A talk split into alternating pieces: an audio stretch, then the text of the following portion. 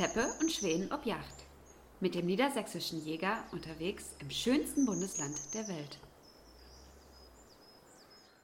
Ja moin, Teppe und Schweden heute wieder mitten in der Natur. Wir freuen uns sehr, dass wir einen ganz besonderen Gast heute begrüßen dürfen.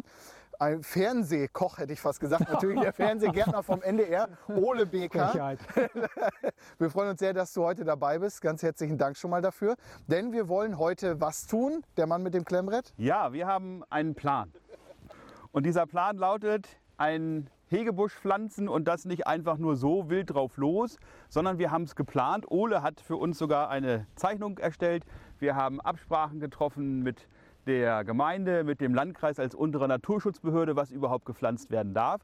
Und nun haben wir einen ganzen Anhänger von wunderbar klingenden Pflanzen, nämlich alle mit lateinischen Begriffen wie zum Beispiel Prunus spinosa und anderen. Und Ole wird uns heute mal zeigen, was, wie und wo wir es pflanzen können, um eben auch für unser Wild einen Hegebusch pflanzen in dieser ja, offenen Landschaft dann vielleicht auch für weiteres Niederwild, das wir ja hegen wollen als Jägerinnen und Jäger, einen weiteren Lebensraum.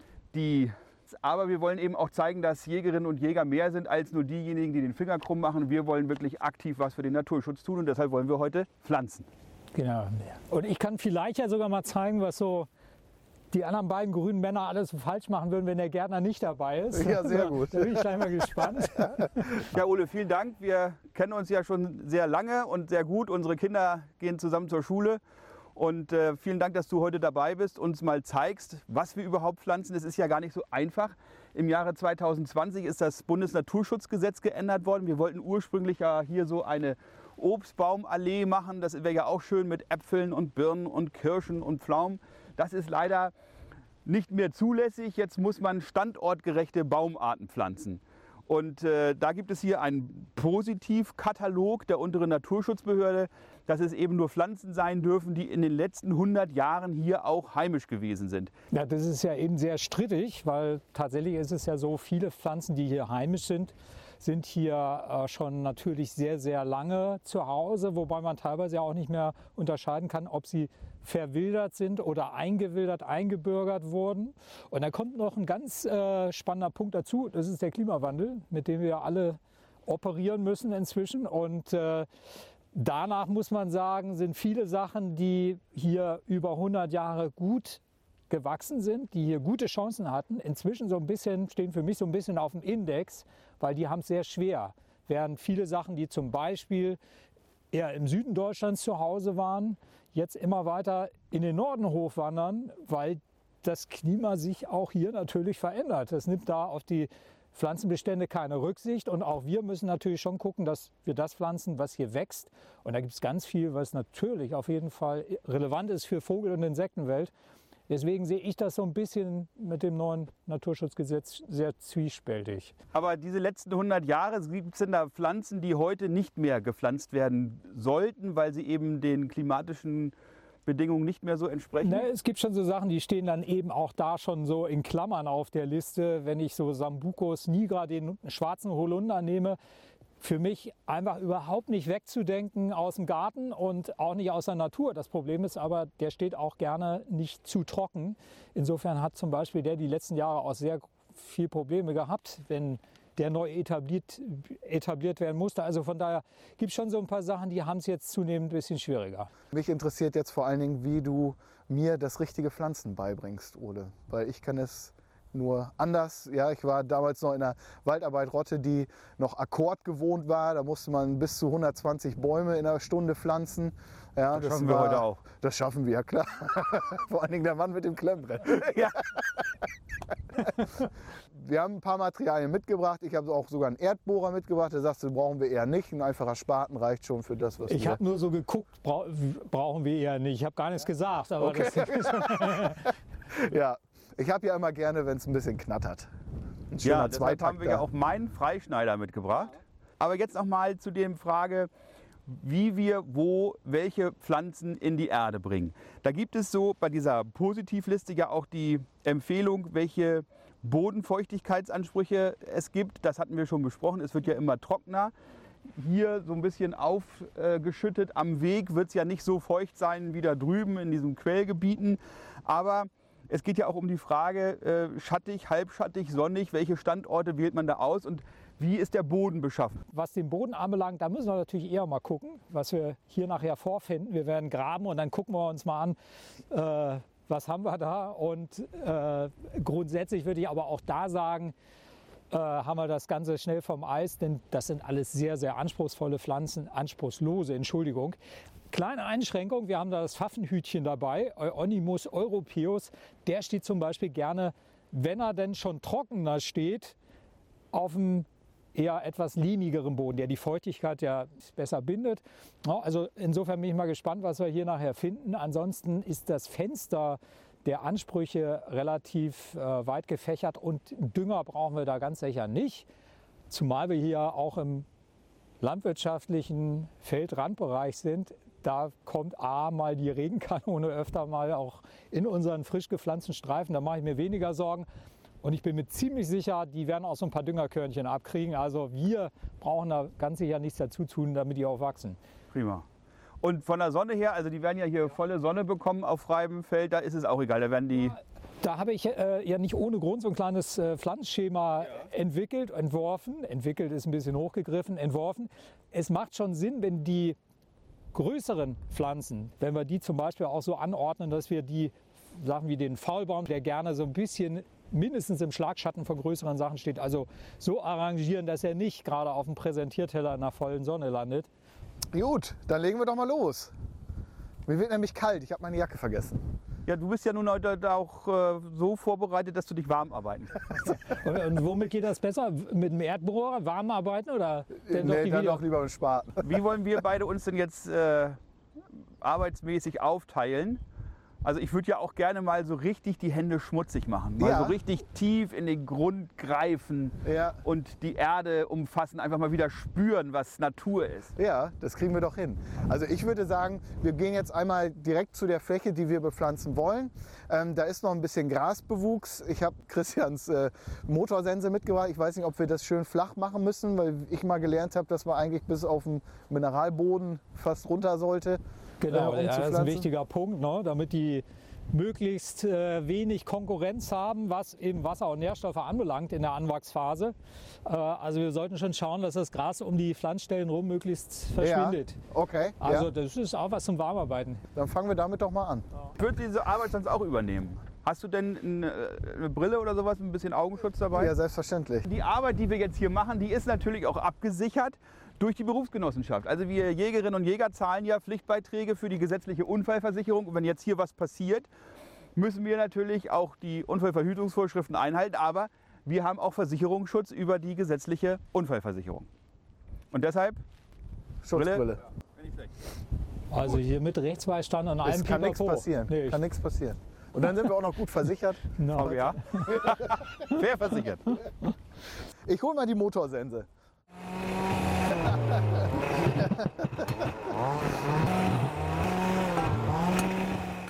Ja, Christian, wir haben gerade schon so ein bisschen kommentiert. Ähm, dich arbeiten zu sehen ist, ist wirklich eine Freude. Äh, du kannst es ja doch. Ja. Ja, und, äh, ja wir haben da vorhin ähm, schon drüber gesprochen, dass wir äh, das Gras möglichst klein mähen. Oder und jetzt kommt aber noch was anderes zum Vorschein. Wir haben jetzt hier überall ähm, von den Mäusen die Gänge. Ja. Ist das jetzt ein Problem für die Pflanzen, die wir da pflanzen? Werden die von den Mäusen dann gleich wenn es Schermäuse sind, ja. ist das schon äh, sicherlich nicht so ohne. Da muss man gucken. Also ist äh, jetzt nicht gerade so das Wühlmausfutter par excellence, was wir hier pflanzen, aber äh, eine Garantie dafür, dass die da nicht rangehen, gibt es jetzt nicht. Also Schermäuse sind ja diese großen schwarzen, ne? Ja, genau. Aber so wie das hier aussieht mit diesen kleinen Gängen, sind das eher so Rüttelmäuse oder so? Vermute ich jetzt auch mal. Also ich würde mir jetzt nicht gleich die großen ja. Und die gehen nicht so an die Pflanzen ran? Nee, nee. Wir haben es zu Hause, da hat deine Frau uns das ja empfohlen, da haben wir ja unten noch so Draht drum gemacht, damit eben da nicht alles Siehst, das wollte ich gerade sagen. Es gibt natürlich die Wühlmauskörbe, die wir hier ja. noch verbauen. Bei, bei der Pflanzung, die wir hier vorhaben, und das ist ja nur eine kleine, äh, überall noch einen Wühlmauskorb unten einzubauen, das ist natürlich etwas, was mehr Zeit kostet als die Pflanzung selbst. Also Ja, Auf Problemstandorten geht es nicht anders. ja. Und wer das machen will, der kann Geld sparen, indem er zum Beispiel keine fertigen Wühlmauskörbe nimmt, die es auch gibt.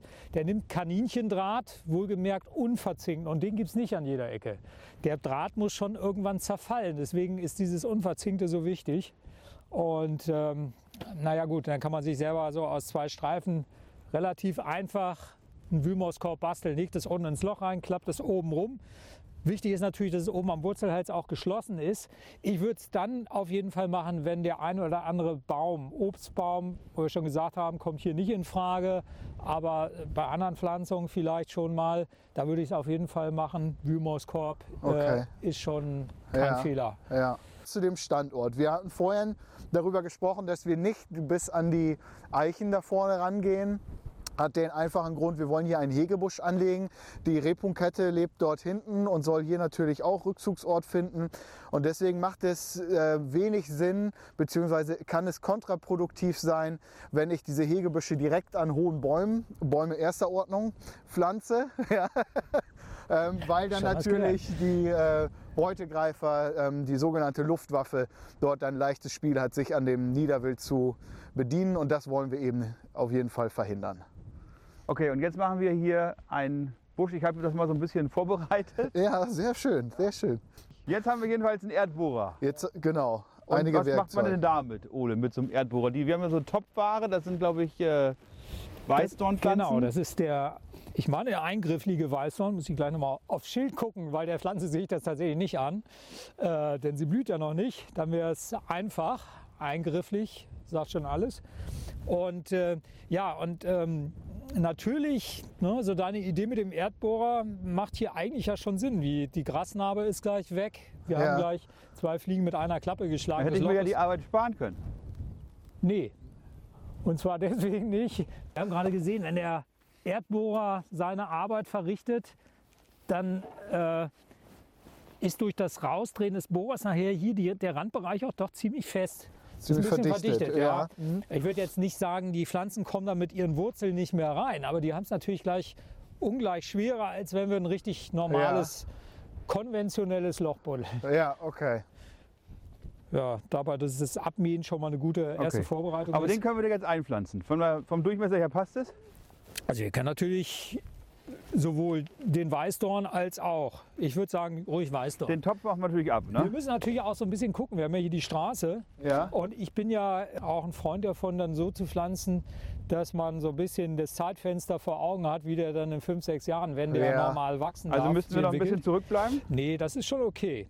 Okay. Das wird darauf hinauslaufen, wenn wir uns den Streifen hier angucken, dass viele Pflanzen hier nachher natürlich einmal rasiert werden, wie Ja. das immer so üblich ist bei solchen ähm, äh, Randstreifen.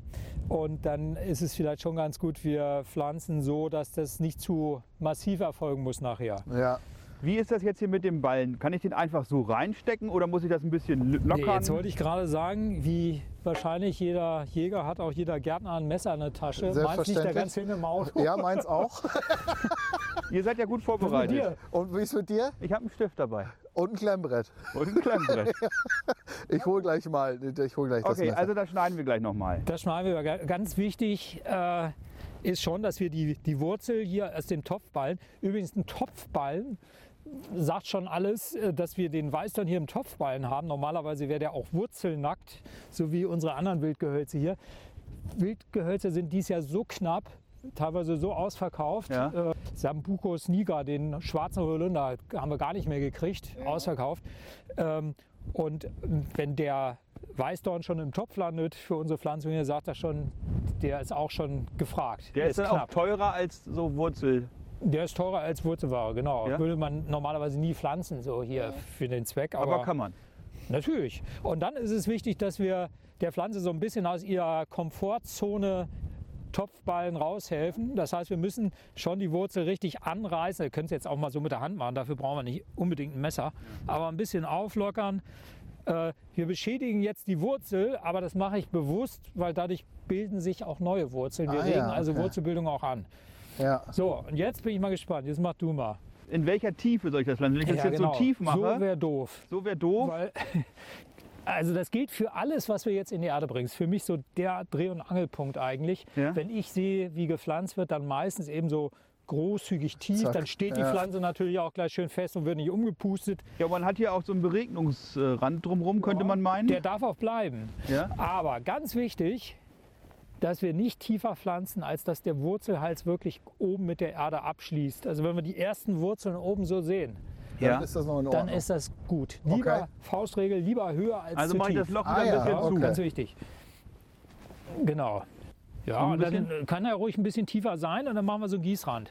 So? Ich finde die Idee schon gut. Also aus Versehen richtig. ist auch nicht schlecht. Richtig schön antreten. Und, und den eigentlichen Bodenschluss, äh, so nenne ich das mal, Ja. das heißt, so nennt das eigentlich fast jeder Gärtner, glaube ich, den eigentlichen Bodenschluss, das heißt den, die Verbindung zwischen Boden und Wurzel, den bekommt man eigentlich durchs Angießen. Siehst du wohl. Jo, ne? Und die erste Pflanze steht. Ja. Und wie groß wird so ein Weißdorn, wenn er frei wachsen darf? Äh, vier, fünf Meter. Ja. Ne? Also sehen schon, da wo Herr Ja. Schweden jetzt steht, der ist nachher Weißdorn. ja, das ist ja ein guter Punkt, was du gerade angesprochen hast. Christian hat natürlich vorher mit den Landwirten hier gesprochen, Ja. die die Flächen hier bewirtschaften. Ja. Ähm, es ist ganz wichtig, dass man sowas natürlich mit den Landwirten äh, und den Bewirtschaftern zusammen macht, dass man eben dann nicht, wie du schon sagst, in fünf, sechs Jahren ähm, die großen Geräte kommen und die hier nicht mehr vernünftig fahren können. Wir sind auch von den ähm, Hydranten? Hydranten äh, weit genug weg, sodass die mit der Beregnung hier kein Problem haben. Und ähm, ja, also wie gesagt, solche arbeiten immer in Absprache mit den Landwirten.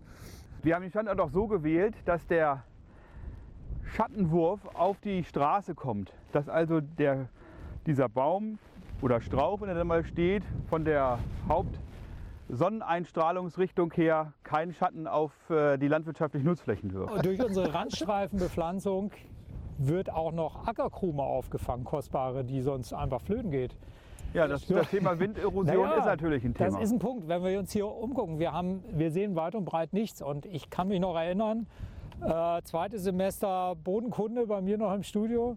Äh, ich weiß nicht mehr die Zahlen, aber es waren Tonnen pro Hektar, Ja. äh, die unter bestimmten Voraussetzungen auch mal an kostbarer Ackerkrume verloren gehen. Einfach wegwehen. Also sowas macht Ja. einfach Sinn. Ja. Nicht nur für eure Hühner, sondern Ja, ja, ja, das ist ja eben das, äh, das, was bei uns im Emsland gut zu beobachten ist, die Flurbereinigung. Ja, da wurden diese Knicks und so, dass man besser bewirtschaften kann, ähm, abgeschafft. Und dadurch sieht man aber tatsächlich, wir haben an der Autobahn A31 zum Beispiel immer wieder dieses, äh, dieses Problem mit diesen Sandstürmen in Anführungsstrichen, dass dort auch schwere Unfälle passieren. Und Ja. ich glaube, wenn die Felder regelmäßig unterbrechen, Unterbrochen unterbrochen werden. würden durch eben solche Buschpflanzen, wäre das eben, was du gerade sagst, auch dort nicht so. So, Ole, in welchen Abständen soll ich jetzt die Löcher bohren? Ja, das ist eine gute Frage, weil ich habe jetzt die Skizze nicht ohne Grund gemacht. Die Ja. Abstände sind tatsächlich nicht regelmäßig. Ja. Jetzt wollen wir äh, das Ganze nicht äh, auf die Spitze treiben oder übertreiben. Es sind Pflanzen dabei, die brauchen mehr Raum äh, und es, brauchen, es gibt Pflanzen, die brauchen weniger. Ähm, insofern wäre mein Vorschlag eigentlich, ich verteile mal die Pflanzen. Und ich setze daneben das Loch. Ich würde Paul eigentlich ganz gerne mal, wie ich das sonst jeden Tag so mache, Ja. Loch buddeln dürfen. Ja, vor Ja. ich? So, jetzt kommt, aber den kennst du ja auch noch, hast du Ja, gesagt. genau. Wiederaufhacke. So. Ja. Jetzt will ich mal gucken, weil jetzt ist hier schon mal Grasnarbe schön verschwunden. Ähm, ich habe so ein bisschen die Befürchtung, dass es relativ schnell, wenn man so will, Gras über unsere Pflanzung wächst. Ja. Ja. Und äh, dann hat so ein, so ein kleines Bäumchen hier schon mal richtig Stress. Wasser- und äh, Nährstoffkonkurrenz, also gerade Wasserkonkurrenz ist sicherlich ein Problem. Und ich kenne es von auch großen Bäumen. Also wenn wir einen Obstbaum nehmen, einen richtig ausgewachsenen Obstbaum, wenn die Baumscheibe zuwächst, hat der schon ein bisschen Stress. Müssen also möglichst viel Gras weg. Und dafür ist die welchen Abstand Wiederaufhacke wür- vielleicht gut. Entschuldige, welchen Ja. Abstand würdest du jetzt wählen? Würdest du jetzt äh, direkt da ranpflanzen, so auf Nee. 40 Zentimeter oder einen Meter würd- Platz lassen? Ich würde mindestens einen Meter, eher anderthalb lassen. Oha. Ja. Wir Zum haben ja auch nächsten was, Weißdorn oder zur nächsten Pflanze generell? Ja, genau. Zum nächsten Weißdorn vielleicht ruhig anderthalb, zwei. Ähm, Ich weiß ja, wie breit die werden. Wir haben ja auch Bäume zweiter Ordnung da, wie Feldahorn oder ähm, Die Vogelbeere, Sorbus aucoparia, so, die wachsen ja deutlich über die anderen hinaus. Die können schon wieder ein bisschen enger dran. Ah ja, okay. Also so, aber Meter anderthalb, das ist schon ein absolutes Minimum. Äh, Ganz wichtig äh, für mich wäre, das schon ein bisschen versetzt zu machen, weil das auch schon so ein bisschen gewährleistet, dass jede Pflanze für sich genommen ein bisschen mehr Raum hat. Ja. ne? ja. Und vielleicht, wenn wir an eure Hühner denken, bringen wir so die Dornigen so ein bisschen mehr in Gruppen zusammen. Ja, Ist auch ein natürlicheres Gesamtbild, wenn man mal so eine Landschaft guckt. Hier ist jetzt nicht so ein gutes Beispiel, aber sonst sieht man ja auch mal so zwei, drei Weißdörner, dann kommt mal was anderes, dann kommen wieder zwei. Also wir versuchen mal so die Natur so ein bisschen nachzuahmen. Okay, Schöne Gruppen bilden. Sehr schön. zickzack. Genau, zickzack. Vielleicht äh, muss man sich das dann in zwei Jahren spätestens nochmal angucken oder nächstes Jahr und vielleicht nochmal mit der Videohauptfackel dann wieder Ja. so ein bisschen äh, Gras drumherum entfernen. Das macht vielleicht schon Sinn, Ja. wenn das eine oder andere hier, was wir gepflanzt haben, zu dicht im Gras oder mit, zu dicht mit Gras bewachsen ist, dass wir es nochmal ein bisschen freilegen. Ja. Mal gucken. Okay. Gut. Freischneider wäre auch eine Option, ne? Dann möglichst ohne Bändchen, weil Ja. ich glaube, da ist die Verletzungsgefahr im Rindenbereich dann doch sehr groß. Das ist, ja, da muss man vorsichtig sein. Ich habe das war eine meiner ersten Ausbildungstage als Forstwirt. Da sollte ich Weihnachtsbäume mit dem Freischneider freischneiden. Oha. Und ich habe gar keine Weihnachtsbäume gesehen. Hier ist so viel Gras drin. Als der Förster dann zur Abnahme kam, war das ein schönes Erlebnis. Ja. Hat er dir auf die Schulter geklopft? Nachhaltig gewirkt. Ja. okay, dann Okay. zeig mal, wie Ich man mit dem jetzt Ding hier. umgeht. Ich will mal gucken, wie das so geht. Versuchen wir nochmal Spaten. Und welche Pflanze wollen wir da jetzt hinpflanzen? Also da muss ja schon ein bisschen mehr sein. Also ich hätte jetzt gesagt, wie, wie gerade angedeutet, wir machen erstmal eine Weißdorngruppe. Eins, Alles zwei, klar. drei Weißdorn. Bernd, kommst du noch mal mit dem Bohrer? Ich bohre euch. Ja. Aber das Loch. Loch mache ich nochmal mit der Hand. Was wir eben uns ja noch angucken wollten, war der Boden an sich. Ne? ja. Ein Bodenprofil erstellen. Oh. Das brauche ich aber nicht unbedingt, ne, Nee. wenn ich jetzt so. Nee, nicht wirklich. Wobei, Ja. es wäre schon äh, durchaus relevant, wenn wir hier so eine Mutterbodenauflage hätten, die, sagen wir mal, so relativ geringmächtig ist, 30, 40, 50 Ja. Zentimeter. Und darunter ist Ortsteinschicht, dieser verdichtete Sandboden, den man ja in der Lüneburger Heide verbreitet kennt, oder auch äh, eine Lebensschicht. Ja. Dann hätten unsere Pflanzen hier nämlich ein dickes Problem. Da kommst du nicht durch. Da kommen die nicht durch. Ja, und dann dann nutzt Feierabend. unsere ganze schöne Arbeit hier nachher nichts mehr, weil dann sterben die Wurzeln unter Umständen gleich im ersten Jahr schon ab oder im Ja, zweiten. ja. Das heißt also, macht schon Sinn, mal so ein, zwei Löcher ein bisschen tiefer runter zu gehen und mal zu gucken, das will ich hier mal machen. Was ist denn da eigentlich? Ja. Da, beziehungsweise da ist ein Erdbohrer natürlich viel besser als mein Spaten. Aber das ist ein schöner Spaten. Der hat schon ein paar Pflanzen in die Erde gebracht, oder? Noch nicht so alt wie ich, aber. ah, guck mal, hier ist schon wieder ein Stein. Der wäre dir jetzt beim Steine gibt es ja in der Heide reichlich. um die Ohren geflogen. Wacker Steine. Kennt ihr noch das Bild auf dem 50-Pfennig-Stück? Dem was? Auf dem, das den Bild auf dem Ja? Ja, ne? Ja, War so das- komme ich mir gerade vor. War das nicht eine Frau? Oh, das Könnte weiß auch ich nicht. sein. Gegendert ist es. Ich markiere die Löcher so ein bisschen. Sehr gut, ja. Ha! Deibel. Kann das wohl sein, dass hier eine Leitung liegt? Eine Wasserleitung, ja. Regenrohr, aber die liegen viel tiefer. ist hier. Aber die liegen tiefer. Muss ja nicht so tief. So, Ole, bevor wir jetzt die Eberesche hier in den Boden machen, hier sind ja doch lange Wurzeln dabei und so groß sind nicht mal die Löcher mit dem Bohrer geworden. Genau, die schneiden wir jetzt einfach nicht nur deswegen ab, damit die besser ins Loch passen. Ja. Aber das ist tatsächlich auch eine Maßnahme, weil die jetzt so reindrehen und die Wurzel äh, ver, ähm, dreht sich dann quasi im Loch, ist dann auch keine gute Voraussetzung, dass eine normale Wurzelbildung weiter stattfindet. Dafür, dass die Wurzel sich nach allen Richtungen gut ausbreiten kann, ist es halt schön, wir kürzen sie ein bisschen ein und das machen wir auch deswegen, weil die natürlich trocken geworden sind Ja, beim Transport, bei der Lagerung auch, das ist oft, das äh, wissen wenige, Kühlhausware. ah ja. Äh, es gibt tatsächlich Kühlhäuser, da werden diese Pflanzen teilweise bei ungefähr 2 Grad eingelagert über Monate. Das funktioniert wunderbar. Wenn die dann in die Erde kommen, dann müssen die natürlich so ein bisschen wiederbelebt werden. Dazu gehört auch, dass wir die Wurzeln anschneiden. Okay, Wie beim Weißdorn, die Wurzel gerade so an okay. der Erdoberfläche. im Zweifelsfalle, pass mal auf, darf ich einmal? Ja, unbedingt. Ich mache das tatsächlich ganz, ganz grobmotorisch, Ja, cool die Pflanze richtig ein ja. und dann ziehe ich so lange, bis ich die Ah, okay. erste Wurzel sehe. So. Und dann trete ich an. Dann habe ich A, die Gewähr, dass die Pflanze nicht zu tief drin steht. Und Ja. B, habe ich gleich dafür gesorgt, dass die Erde sich richtig schön an die Schön. Wurzel anlegt. Das ist Okay. per, so ist perfekt. Oh, so reicht schon? Mehr fester ist Tritt zu dir. Okay, wunderbar. So, ein Wir bisschen haben inzwischen wir noch auch. Besuch bekommen. Sehr schön. Der Bürgermeister gibt uns die Ehre, um mal moin. zu sehen, was wir hier machen. Peter Ramünke, herzlich willkommen. Ja, vielen herzlichen Dank.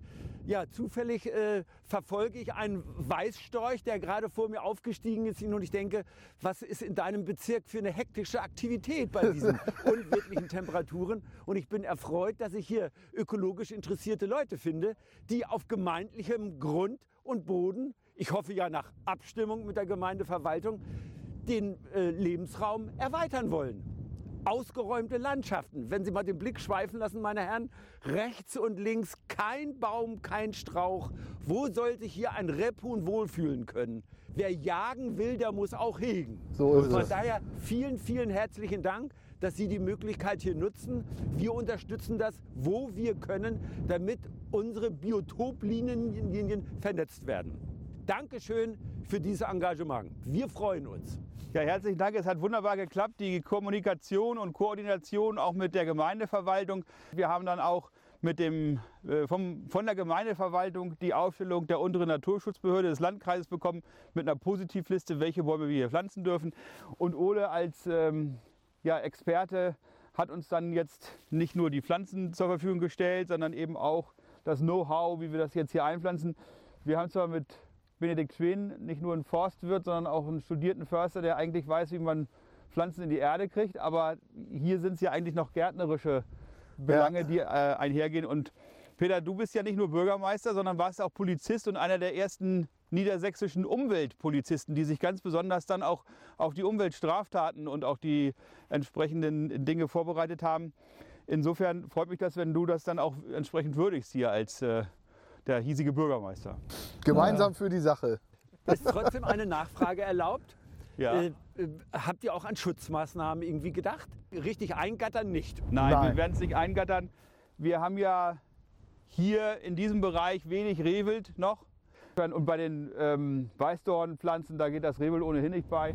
Älteren haben ja schon verfegt. Also da müssen jetzt die Pflanzen keine Angst davor haben. Denke ich auch nicht. Nee. Hasen könnten vielleicht noch ein Problem sein.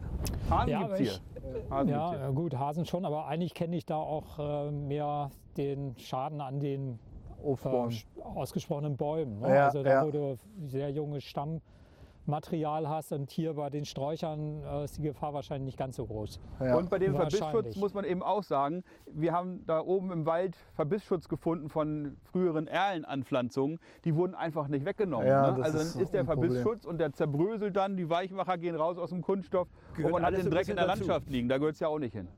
Ich habe ja Zeit. Sehr gut. Gut, dann lass uns mal weitermachen. Peter, vielleicht hilfst du noch mal, eine Nee. Pflanze mitzutragen. Ach Mensch, nee, das wollte ich nicht machen. Ich wollte sehen, dass ich schnell nach Hause komme. Es ist kalt. So, Ole, bevor wir jetzt hier das letzte Loch, die letzte Pflanze in den Boden bringen. Rose. Eine Rose. Hundsrose. Du hast da noch eine Frage zu, Christian. Wegen- Rosen haben doch Dornen oder wie ist das mit dem Weißdorn? Ja, ja, das Märchen von Dornröschen. genau. Ähm, Rosen haben tatsächlich nämlich Stacheln. Aber du weißt das doch. Und der Unterschied zwischen einem Dorn und einem Also, Stachel ist Das, nämlich... das kannst du sogar ausprobieren. Stacheln sind meistens ähm, so Fortsätze, Aufsätze am, am Stamm, am Trieb selbst. Und die kann man in, insofern auch einfach entfernen. Und wir sehen auch, wenn wir genau hingucken, dass das eben wirklich so Ansätze sind. Angehaftet Ja, quasi. angehaftet Ja. könnte man auch sagen. Hier vorne haben wir einen Weißdorn Und da sieht man eben, die kannst du nicht mal eben so abknicken. und da sind es, ja, also ich, hier knicke ich es mal weg, so mit dem Finger. Hier können Sie es einfach so wegdrücken. Zack. Ja. Und beim Weißdorn haben wir tatsächlich dann die Dornen, die der Rose eben fehlen. Und da sind es Fortsätze der Sprossachse, also wirklich richtig fest am Stamm oder am Holz aufsitzend. Also eine stachelige Rose und ein dorniger Weißdorn. Jetzt haben wir Jawohl. endlich mit dem Märchen aufgeräumt. Das wurde aber Zeit. Und jetzt sagen wir noch mal eben, machen wir diese Arbeiten eigentlich eher im Frühjahr oder besser im Herbst? Ja, wir sind zwar im frühen Frühjahr und insofern ist schon ganz gut. Je, Ja. Wenn im Frühjahr, dann so früh wie möglich. Ähm, ansonsten muss ich tatsächlich sagen, besser im Herbst. Ja. Ganz einfach, Herbst heißt Oktober, November bis kurz vor Weihnachten. Ähm, dann sind die Pflanzen in der Vegetationsruhe, das heißt, die sind schon so ein bisschen im Winterschlaf. Wobei die Wurzelbildung noch stattfindet. Und das ist ja genau das Entscheidende. Wenn wir jetzt im, im Herbst wären und würden einpflanzen, dann würde sich oben zwar nichts mehr tun, aber die Wurzeln so bei 5, 6 Grad Bodentemperatur, und die haben wir noch meist bis in Januar, Februar rein inzwischen, findet die Wurzelbildung statt. Und dann stehen die im Frühjahr schon auf eigenen Füßen. Wir Ja. haben also einen ordentlichen Vorsprung. Im Gegensatz zu denen, die wir jetzt so ein bisschen, da sind wir gleich beim nächsten wichtigen Punkt, dem letzten, nämlich dem Wässern. Ja, Da müssen wir jetzt natürlich bei denen viel mehr gucken. okay. Es, Müssen, Entschuldigung. Nein, bitte, Christian, bitte. Müssen die also jetzt feucht gehalten werden, richtig? Oder Nee, genau. reicht es einmal die Woche irgendwie Ja, ja, Wasser das zu ist, geben? äh, genau, das ist ein guter Satz mit dem feucht gehalten werden eben nicht, weil die, wir dürfen sie auch nicht an den Tropf hängen. So permanent jetzt äh, feucht halten hieße, wir bringen die Pflanze in, in so eine Komfortzone. Sie sagte, was soll ich jetzt Wurzeln bilden? Ich kriege ja mal Wasser. Die muss zwischendurch mal trocken stehen, damit die Wurzelbildung auch wirklich in Gang kommt. Also wir gießen jetzt einmal richtig gut an und dann ähm, haben die auch noch keine Blätter. Die ersten kommen zwar gerade, aber die meisten haben noch nichts. Das heißt, sie verdunsten auch erkläglich wenig Wasser. Okay. Und das heißt, wir gucken noch mal so in 10, 14 Tagen und dann auch noch mal richtig viel. Ja. Faustregel wäre weniger oft, so alle 14 Tage, drei Wochen, aber dann richtig viel. Okay. Okay. Müssen wir uns dann jetzt Sorgen machen, wenn einige Pflanzen dieses Frühjahr noch nicht grün werden? Nee, was ich dann immer äh, als ähm, so einen kleinen äh, Tipp dann mit rausgebe, wenn jemand sich nicht ganz sicher ist, ist die dann, wenn die angenommen, die sieht jetzt noch im Spätsommer so aus, Ja, noch nichts Grünes, die Fingernagelprobe, ich kratze das hier mal so leicht an und dann ist das auffällig frisch grün. ja, Und dann weißt du, aha, dann kommt die im nächsten Jahr noch. Das ist nämlich tatsächlich beim Weißdorn und bei der Schlehe so ganz typisch, dass die im ersten Jahr oftmals überhaupt keine Blätter haben. Ah. Das ist also normal. Würde mich jetzt nicht wundern, die, die sind zwar schon grün, aber gibt auch immer wieder Pflanzen, die werden dann auf einmal braun und dann kommt gar nichts mehr. Weißdorn und Schlehe kriegen oftmals tatsächlich dann erst im zweiten Jahr Blätter. Gut, dann werfen wir die Flinte nicht ins Korn. soll man einen Bohrer noch mal in den Boden Ja. Oh, und dann was Wortspiele Satz. für das Phrasenschwein. Ja, und dann Ja, haben wir jetzt das letzte Loch für die wunderschöne Hundsrose. die letzte Rose. Die letzte Runde. feierliche Erdbestattung hier. Ja. So. Das ging flott. Mir hat das Spaß gemacht. Ich bin ja, wie du schon gesagt hast, damals im Ferienlager kommt jetzt nicht, aber gelernter Forstwirt und mir hat das Bäume pflanzen tatsächlich immer mehr Spaß gemacht, als sie zu fällen. Vor allem, wenn man dann auch äh, in den nächsten Jahren dann ordentlich was sieht davon. Ne? Ja. Schon toll. Ja, mir macht es auch immer noch Spaß, Ja, obwohl ich das schon seit Jahrzehnten mache. Ist immer wieder schön, ne? dieses Vorher-Nachher. Das Ja. fasziniert mich immer wieder. Der Werbespruch der Gärtner ist ja Grün ist Leben. Ja, stimmt. Und für uns Jägerinnen und Jäger ist ja auch Grün Leben. Ohne Grün könnten unsere Tiere, die wir dann ja auch bejagen und mit denen wir das Jahr verbringen, ja auch nicht leben. Und insofern freue ich mich, dass wir jetzt ein weiteres Stück Grün angepflanzt haben und hoffe, dass wir das in den nächsten Jahren dann auch wirklich als Hegebusch beobachten können, dass sich hier Rebhühner, äh, aber auch Hasen und äh, anderes Niederwild, aber auch Kleinsäuger ansiedeln und äh, es sich hier gut gehen lassen. Auf jeden Fall. Für die sind ja übrigens auch die ganzen dornigen, ich weiß nicht, ob wir das schon gesagt haben, die ganzen dornigen Pflanzen natürlich ganz wichtig. Und die die Stacheligen. ganzen, die, und die Stacheligen, nicht zu vergessen. Genau. Na, also für die ganzen Bodenbrüter und so weiter. Auch wenn das für uns jetzt vielleicht weniger schön war, die in die Erde zu bringen, aber Ja. die Piepmetze werden sich freuen. Nochmal ganz wichtig, Christian, wir machen es nicht nur für die jagbaren Arten, sondern eben um einfach äh, Lebensraum und Biotope zu schaffen.